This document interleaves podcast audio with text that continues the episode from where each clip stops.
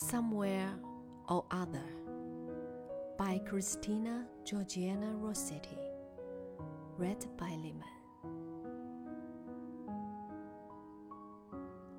Somewhere or other, there must surely be the face not seen, the voice not heard, the heart that not yet, never yet, ah me, made answer to my word.